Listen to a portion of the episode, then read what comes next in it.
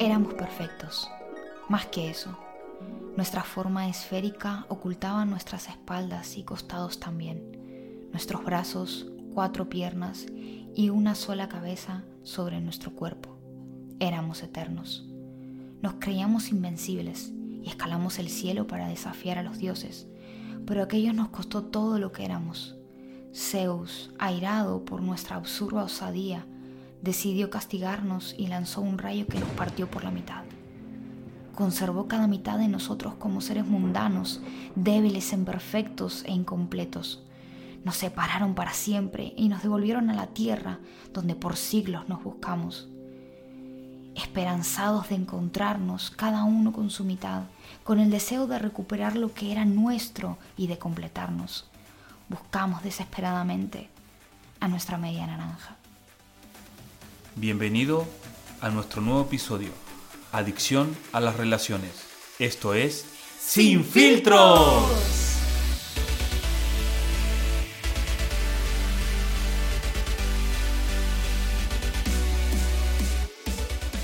Muy, muy, muy buena familia. ¿Cómo estáis? La verdad que estamos muy contentos de estar con vosotros una semana más. Una semana más. Hoy es... Adicción a las relaciones. Así es. ¿Por qué hemos titulado, por qué hemos dicho nuestra media naranja? ¿Por qué hemos dicho nuestra media naranja? Exactamente, ¿por qué Silvina hablaba de eso? ¿Por qué nos narraba esa tremenda historia? Refleja muy bien de lo que queremos hablar hoy, ¿no, Silvina? Pues sí, todos necesitamos esa media naranja, ese medio limón, no sé qué será, no Sí. sé qué fruta será, pero la necesitamos porque hemos sido creados como seres eh, relacionales Totalmente. y necesitamos a una persona que nos complemente y que nos ayude a cumplir el propósito por el que hemos sido diseñados. Exactamente. Hay personas que, hay que decir que deciden vagar por este mundo o vivir en este mundo, no vagar, ¿no? Porque suena muy vagabundo, pero transitar, vamos a decir así, ¿no?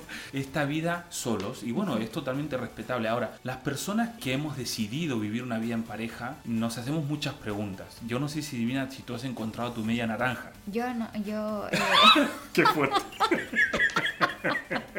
Eso no me lo esperaba. Yo ya la encontré, sí, sí, claro que sí, ya. Sí, ahora queda bien. Esta, esta noche duermes en el sofá.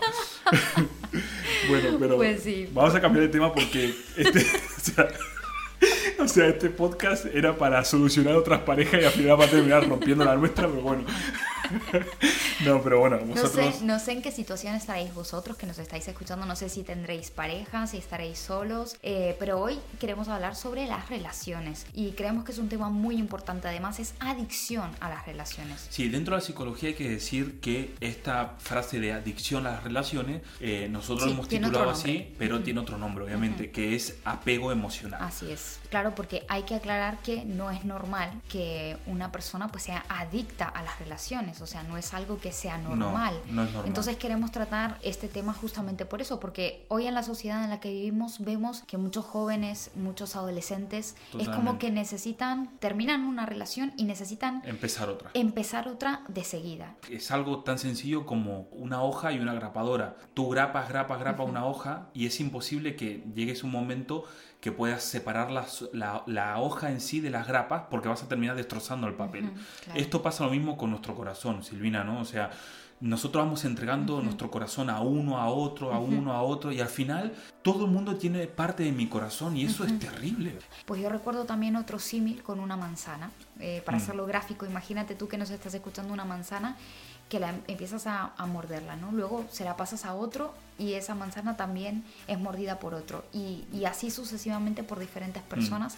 Hasta que imagínate que esa manzana llega a una, una última persona. Imagínate que tú eres esa última persona que tiene la manzana en la mano y de repente te la ves mordida por Hmm. diferentes personas. Obviamente no es nada grato encontrarte una manzana toda mordisqueada por diferentes Es obvio, personas. es obvio. Esto eh, tipifica a justamente eso. Imagínate que tú te vas a encontrar con el amor de tu vida y descubres que es el amor de tu vida, pero para esto esta persona ha pasado por un montón de chicos Oh. o de chicas antes que tu persona, ¿no? Entonces, qué importante que es el llegar bien, el llegar eh, lo menos toqueteado posible a la persona adecuada. Y sabes, es hermoso esperar a la persona indicada. A lo mejor no viene en el momento que nosotros esperábamos Mm. o queríamos Así es. o en el ya nuestro.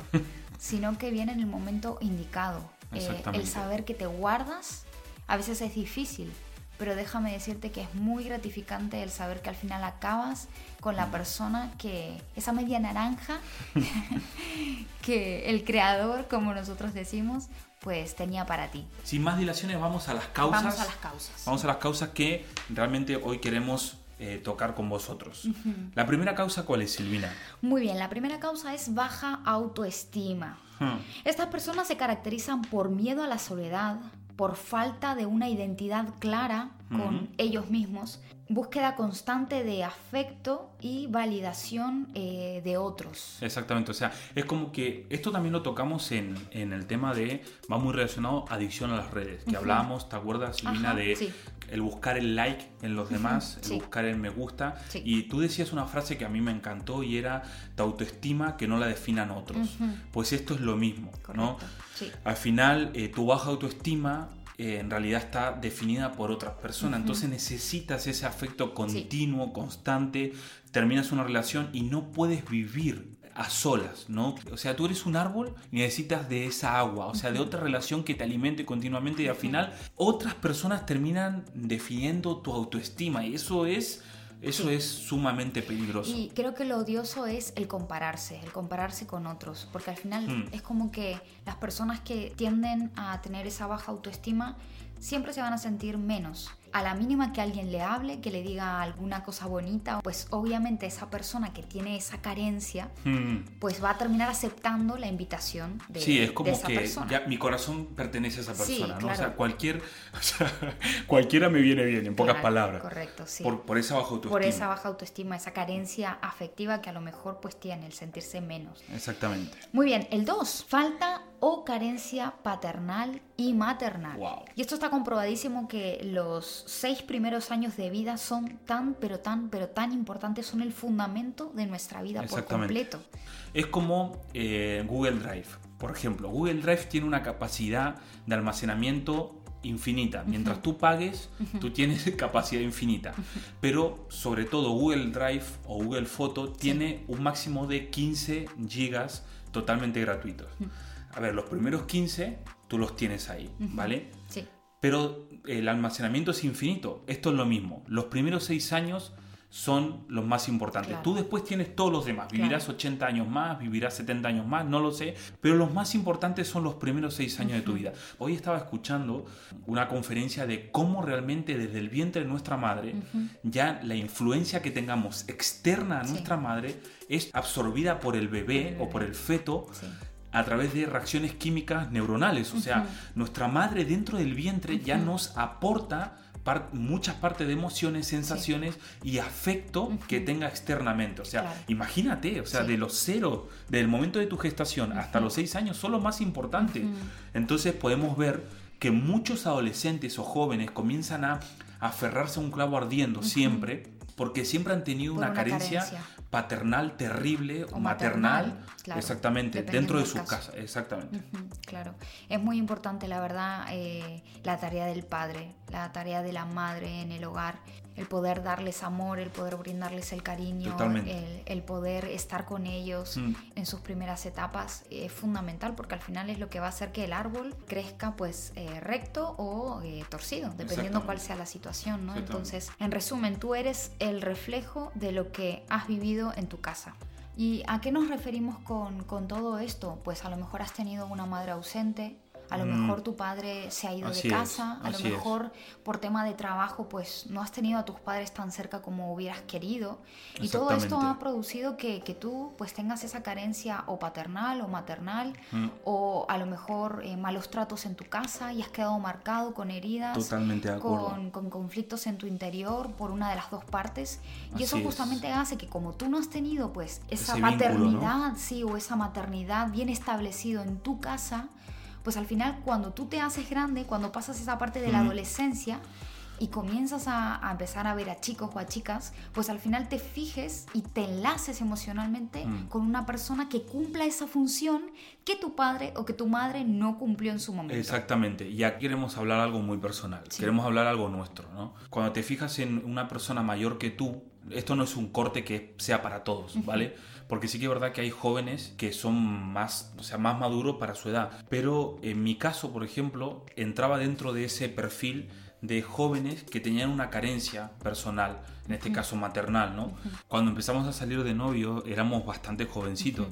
Pero Silvina, como sabéis, es más grande que yo. Venía de, de, una familia que no estaba en ese momento que empezamos el noviazgo, pues pasando el mejor momento como familia. Entonces me aferré a Silvina porque ella fue la que trajo esa estabilidad emocional y de seguridad en mi vida. Muy bien, punto número 3.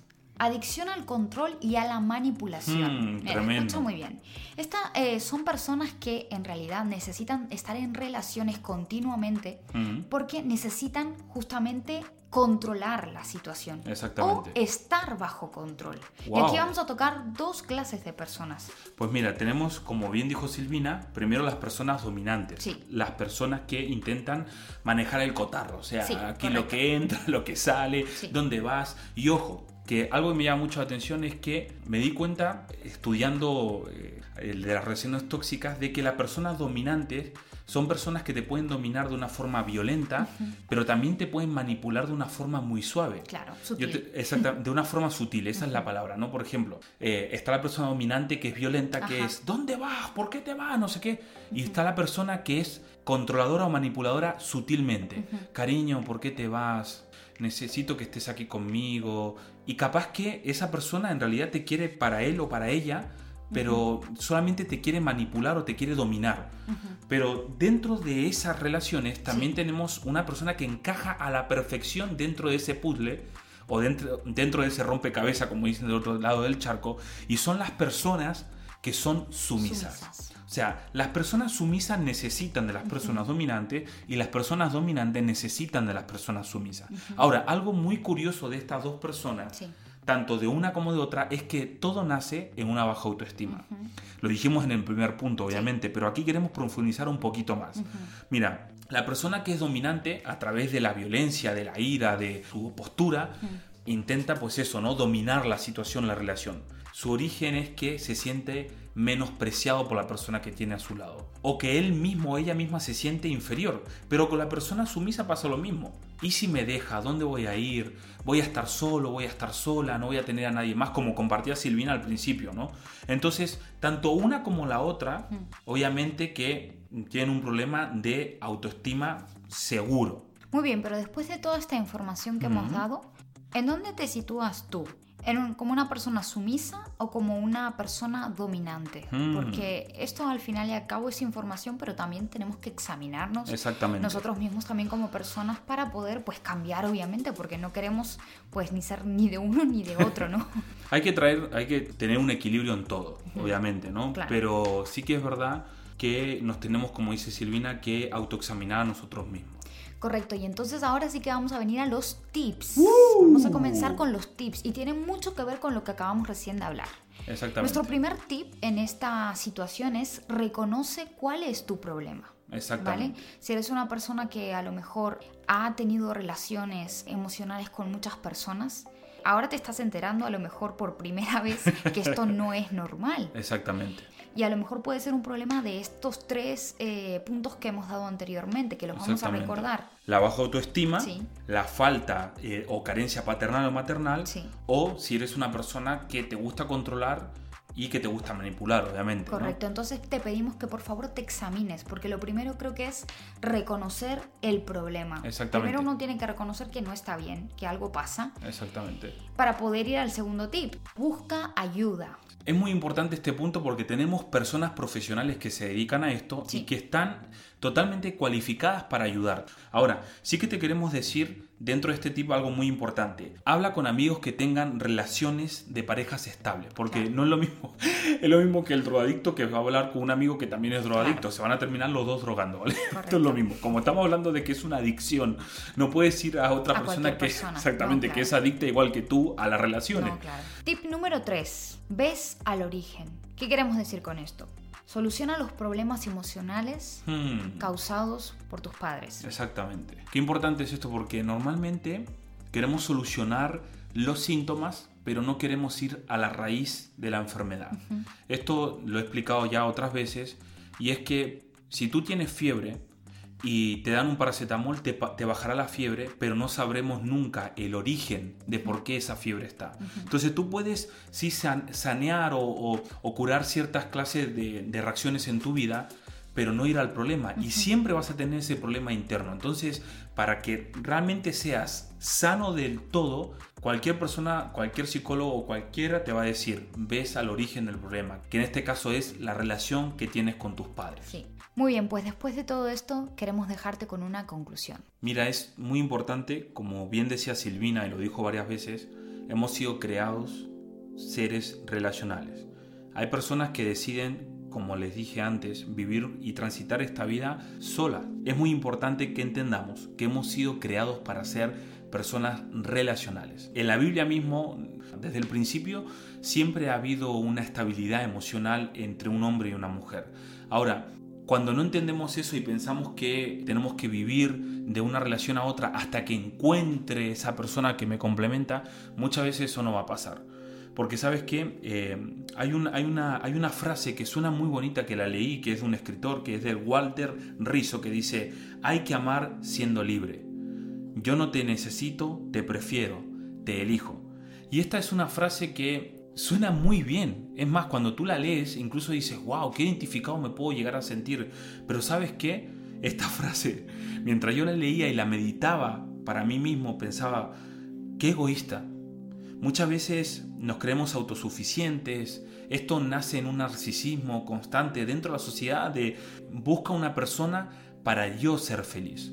Una vez escuché a una persona que me encantó lo que me dijo, me dio un consejo muy importante. Me dijo, Martín, no te cases para ser feliz tú, cásate para ser feliz a tu mujer. Y esto debería ser el denominador común de todas las relaciones. Muchas veces nos vemos eh, que la persona que tenemos al lado no nos llena, no nos complementa, pero no es culpa de él o de ella, es culpa nuestra son las carencias que tenemos dentro y el deseo narcisista, muchas veces egoísta, que tenemos de yo quiero ser lleno por esta persona. Y cuando esa persona no me llena o no me complementa, pues hasta aquí hemos llegado. Necesito otras cosas, necesito otras relaciones, otras experiencias. Y al final nos convertimos en unas personas totalmente egoístas. Así que ama siendo libre, sí, pero ama para hacer feliz a otro, no solamente a ti mismo. Hay un versículo que me llama mucho la atención que lo dijo Jesús, el mayor influencer.